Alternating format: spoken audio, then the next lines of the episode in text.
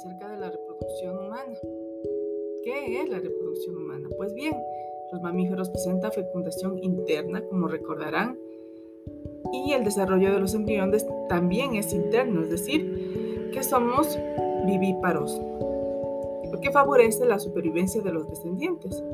Por ello, en algunos grupos de mamíferos entre los que se encuentran al ser humano, los embarazos suelen ser de un número bajo de individuos, normalmente solo uno, suficiente para garantizar el éxito reproductivo de la especie.